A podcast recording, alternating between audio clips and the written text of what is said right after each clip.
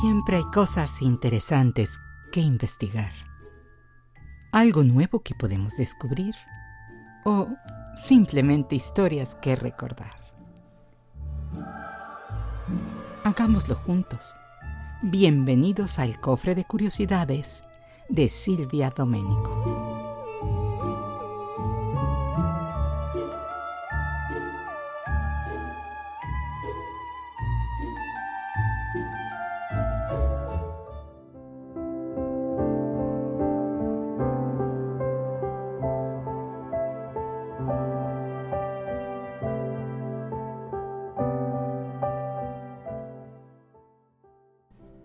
Como ya hemos comentado en otras ocasiones, los animales forman parte cotidiana de nuestras vidas en muchos aspectos. Y bueno, pues también los tenemos presentes en la literatura, donde adquieren un importante papel, como también platicamos ya en otras ocasiones acerca de los perros y los gatos en específico y no solo como complementos, sino como los personajes centrales de muchas obras, principalmente las dirigidas a niños y jóvenes, debido a que los animales en la literatura infantil tienen una sorprendente cantidad de poder e influencia sobre las formas en que los niños pueden interpretar historias y mensajes. El término antropomorfismo la proyección de las cualidades humanas sobre los no humanos, como los animales, se acuñó en el siglo VI a.C. por el erudito Genófanes. En ese momento, la palabra se usó principalmente para describir la representación de dioses politeístas, como los de los griegos y romanos, con eh, similares en apariencia y gestos a sus creyentes humanos. A pesar de no estar dirigidas directamente al público infantil, las fábulas del escritor griego Esopo suelen ser señaladas como las primeras en este tipo de género literario, una clase de relato breve protagonizado por animales personificados cuya finalidad didáctica se explicita al, terminar la historia con una moraleja. Estas historias basadas en motivos animales, como la idea de que un león es valiente, se utilizan para transmitir mensajes a los oyentes y los lectores. De la popularidad de Esopo surgieron finalmente muchos otros relatos de animales dirigidos tanto a niños como a adultos. white whale, show us your crooked jaw. Show us your wrinkled brow. Rise. The birds. The birds! He rises!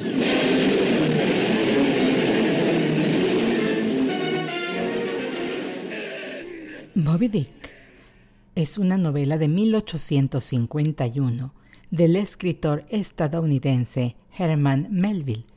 El libro es la narración del marinero Ismael sobre la búsqueda obsesiva de Ahab, capitán del barco ballenero Pequod, para vengarse de Moby Dick, una ballena blanca gigante que en un viaje anterior arrancó la pierna izquierda del capitán inicia como una narración en primera persona. Llamadme Ismael.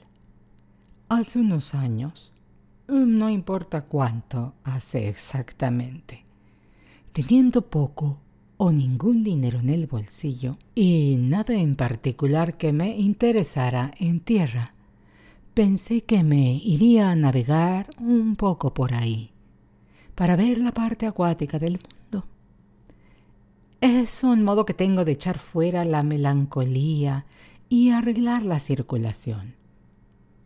Cada vez que me sorprendo, poniendo una boca triste, cada vez que en mi alma hay un nuevo noviembre húmedo y lluvioso, cada vez que me encuentro parándome sin querer ante las tiendas de ataúdes y, especialmente, cada vez que la hipocondría me domina de tal modo que hace falta un recio principio moral para impedirme salir a la calle con toda deliberación a derribar metódicamente el sombrero a los transeúntes, entonces entiendo que es más que hora de hacerme a la mar tan pronto como pueda.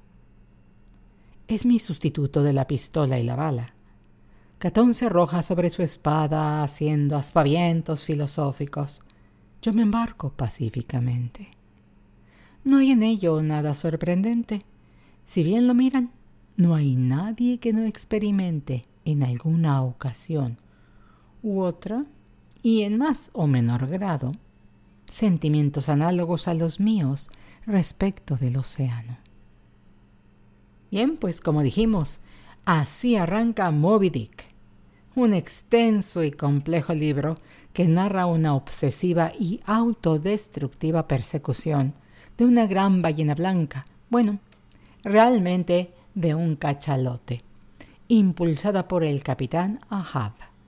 Es la lucha del hombre contra la bestia, contra el mal y contra el destino, ya que la ballena no solo le arrancó la pierna, sino también el alma.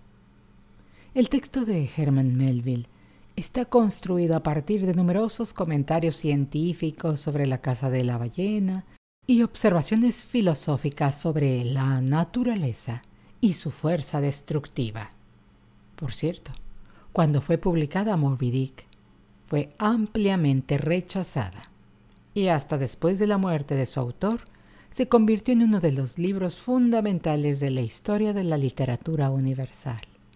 Mm, varias adaptaciones de esta obra se han realizado para cine y televisión, como la de 1956 dirigida por John Huston y protagonizada por Gregory Peck como el capitán Ahab, y con un guion de Ray Bradbury.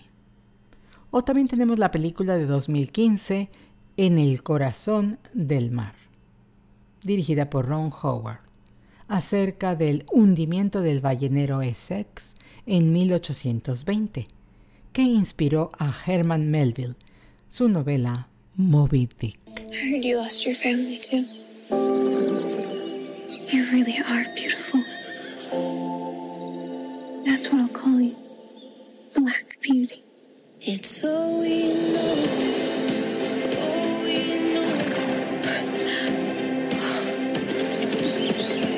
Closer to that in days than I have in weeks. They say horses pick you. Una de las historias que recuerdo de cuando era niña es el libro Belleza Negra, que trata sobre cómo el caballo belleza suele superar las dificultades que experimenta a manos de sus distintos dueños. La novela es inusual por tener un protagonista animal que narra su propia historia. Fue publicada en 1877 y su autora es Anna Sewell. Con 50 millones de copias vendidas, Belleza Negra es uno de los libros más populares de todos los tiempos. Y no solamente habla del bienestar animal, también enseña cómo tratar a las personas con amabilidad y respeto. Como comentamos, Belleza Negra está escrita desde el punto de vista de un caballo, que en su autobiografía nos lleva a los diversos eh, dueños que pasaron a lo largo de su vida. Sus experiencias revelan mucho sobre cómo se debe cuidar a los caballos y los peligros de un trato descortés. El libro fue influyente en su época. Ayudó a prohibir la crueldad y el maltrato dio inicio al movimiento por los derechos de los animales y forzó un trato más humano hacia los caballos por parte de los que los utilizaban eh, como taxis en Londres del siglo XIX.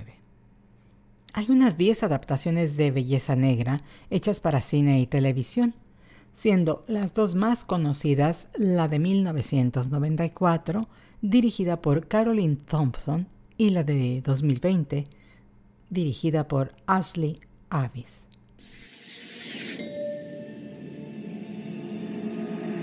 Are you alone out here? What are you doing so deep in the jungle?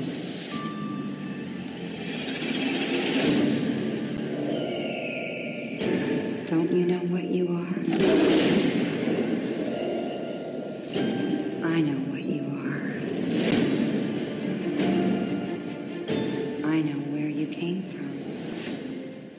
De los libros que me apasionaron de niña y que leí varias veces con avidez fue El libro de la selva o El libro de las tierras vírgenes de Roger Kipling, otro escritor inglés de la época victoriana. Él nació en India, lo que inspiró gran parte de su obra.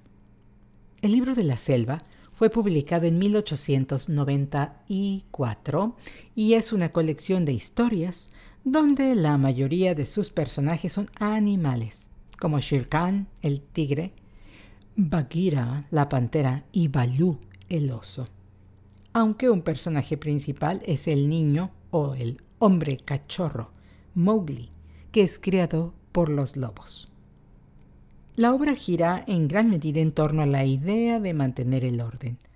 Todos los personajes animales se rigen por la ley de la jungla, un poema que describe un código de reglas al que todos se adhieren estrictamente, incluso en un lugar tan salvaje y aparentemente indómito como la jungla. Los animales deben acatar la ley o ser castigados. Es bien sabido que Kipling era un amante de las reglas y el orden, ya que estaba involucrado en el movimiento Scout, por lo que es fácil conectar los puntos y comprender que Kipling quería que los niños lectores de su libro fueran obedientes. En 1942 se realizó una película con actores, pero realmente esta historia fue popularizada por la película animada de Disney de 1967, donde se incorporaron canciones que alcanzaron gran popularidad, como Busca lo más vital, que canta Baloo, la única canción que compuso para la película Terry Gilkinson. Todas las demás fueron de los hermanos Sherman y que estuvo nominada al Oscar. En español, la canta Germán Valdés Tintán, inolvidable cómico mexicano. Mowgli, mira, fíjate bien, amiguito. Todo lo que tienes que hacer es buscar lo más vital nomás, lo que es necesidad nomás, y olvídate de la preocupación. Tan solo lo muy esencial para vivir sin batallar, y la naturaleza te lo da. En 1994 y en 2016 se realizaron otras eh, versiones con imagen real del libro de la selva. Oh, I do like a party. Come on, Pooh. What should happen if you forget about me? Silly old bear. I won't ever forget about you, Pooh. I promise. Not even when I'm a hundred. Alan Alexander Milne fue un escritor inglés cuya obra más famosa son las historias publicadas en 1926 que tienen como protagonistas al osito de peluche Winnie the Pooh, To do, what to do, what to do. What to do indeed. ¿Tú? Christopher Robin. y un niño llamado Christopher Robin en honor al hijo de Alan Alexander Milne.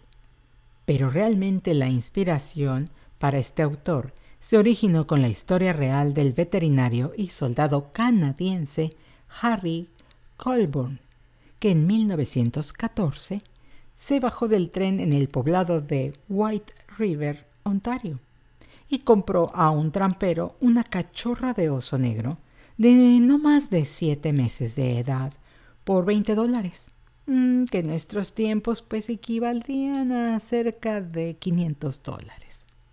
Llamó a la osita Winnipeg Bear en honor a la ciudad en la que creció. De ahí viene el nombre Winnie. Harry entrenó a Winnie con recompensas de manzanas y una mezcla de leche condensada y jarabe de maíz. La cachorra dormía debajo de su catre y lo seguía a todos lados, convirtiéndose en la mascota del regimiento. Pero cuando fueron destinados a Francia, pensó que las trincheras no eran un lugar para la osa. Así que Colborne llevó a Winnie a su nuevo hogar en el zoológico de Londres. Ahí fue donde la descubrieron Christopher Robin y su padre Alan Alexander Mill, y la inspiración para las historias comenzaron. Una fanática de estas narraciones era la hija de Walt Disney, lo que hizo que el animador y director se interesara por ellas y en 1966 finalmente se realizó la primera adaptación cinematográfica con el cortometraje Winnie the Pooh y el árbol de miel. Adiós Christopher Robin es una película semi-biográfica británica de 2017 sobre la vida del creador de Winnie the Pooh y su familia, especialmente con su hijo Christopher Robin. Fue dirigida por Simon Curtis y protagonizada por Domhnall Gleeson, Margot Robbie y Kelly MacDonald.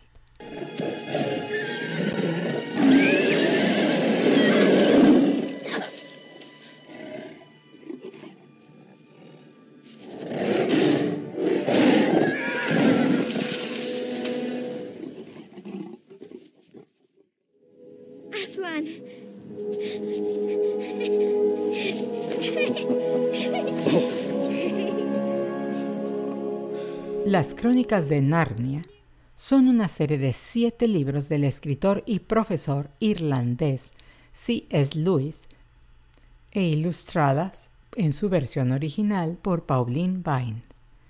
Relata las aventuras en Narnia, una tierra de fantasía y magia poblada por animales parlantes y criaturas mitológicas que se ven envueltas en la eterna lucha del bien y el mal. Aslan, es el león creador del país de Narnia y es el protagonista de todos los relatos. La primera novela, publicada en 1950, es El león, la bruja y el ropero, y cuenta las aventuras de cuatro niños que descubren que un armario oculta mucho más que prendas de ropa. Se trata de una puerta a un mundo totalmente desconocido, Narnia un país congelado en un invierno eterno y sin Navidad. Los jóvenes, junto con el león Aslan, harán todo lo posible por recuperar el verano, la luz y la alegría. Pero para ello tendrán que enfrentarse a la temida bruja blanca. Hay tres películas basadas en los relatos de Narnia. El león, la bruja y el armario, dirigida por Andrew Adamson en 2005, también dirigida por Adamson, le sigue en 2008 El Príncipe Caspian y en 2010 La Travesía del Viajero del Alba, de Michael Apted. You're having another one of your nightmares, brother. Hazel, you have to believe me. Something will come to this place.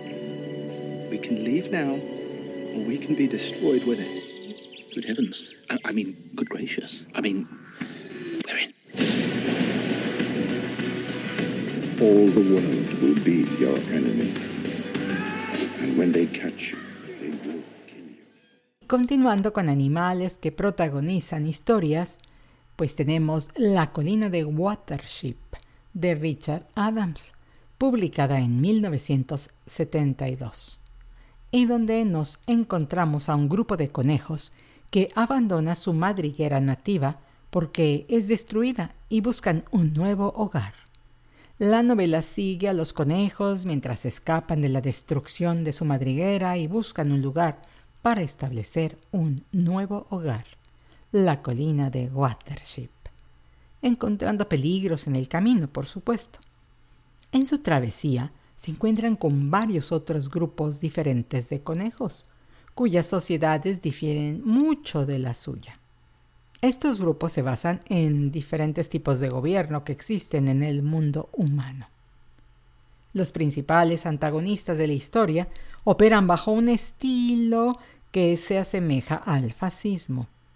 Los conejos que viven dentro del sistema son marcados para su identificación tienen ciertos momentos en que pues les permiten salir a la superficie para comer, pero son brutalmente golpeados por infracciones menores. Si bien la historia no dice directamente el fascismo es malo, un niño lector para reconocer que una sociedad del mundo real que se parece a la que describen en el libro puede tener problemas implícitos que pues mm, es mejor evitar. En 1978, Martin Rosen escribió y dirigió una adaptación cinematográfica animada de La colina de Watership y en 2018 se estrenó una miniserie británica de cuatro episodios con las voces de Jace McAvoy como Hazel, Nicholas Holt como Fever, Ben Kingsley como el general Wonworth y Gemma Artenton como Clover, entre otros. Harry, happy birthday.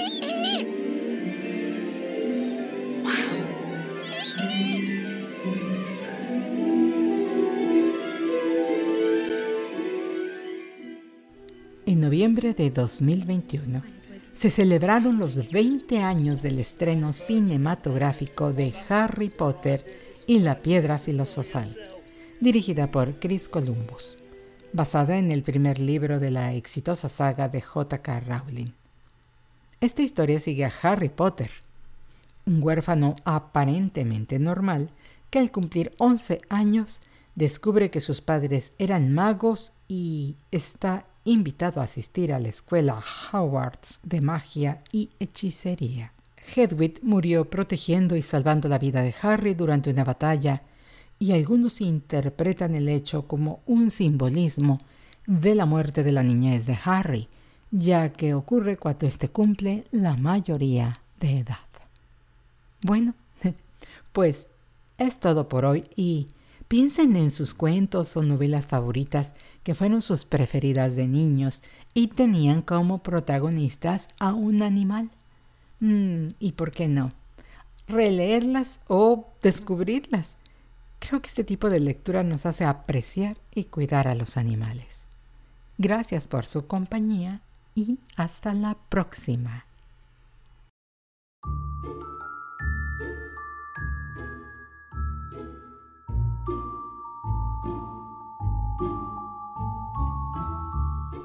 porque siempre hay cosas interesantes que investigar, algo nuevo que podemos descubrir, o simplemente historias que recordar.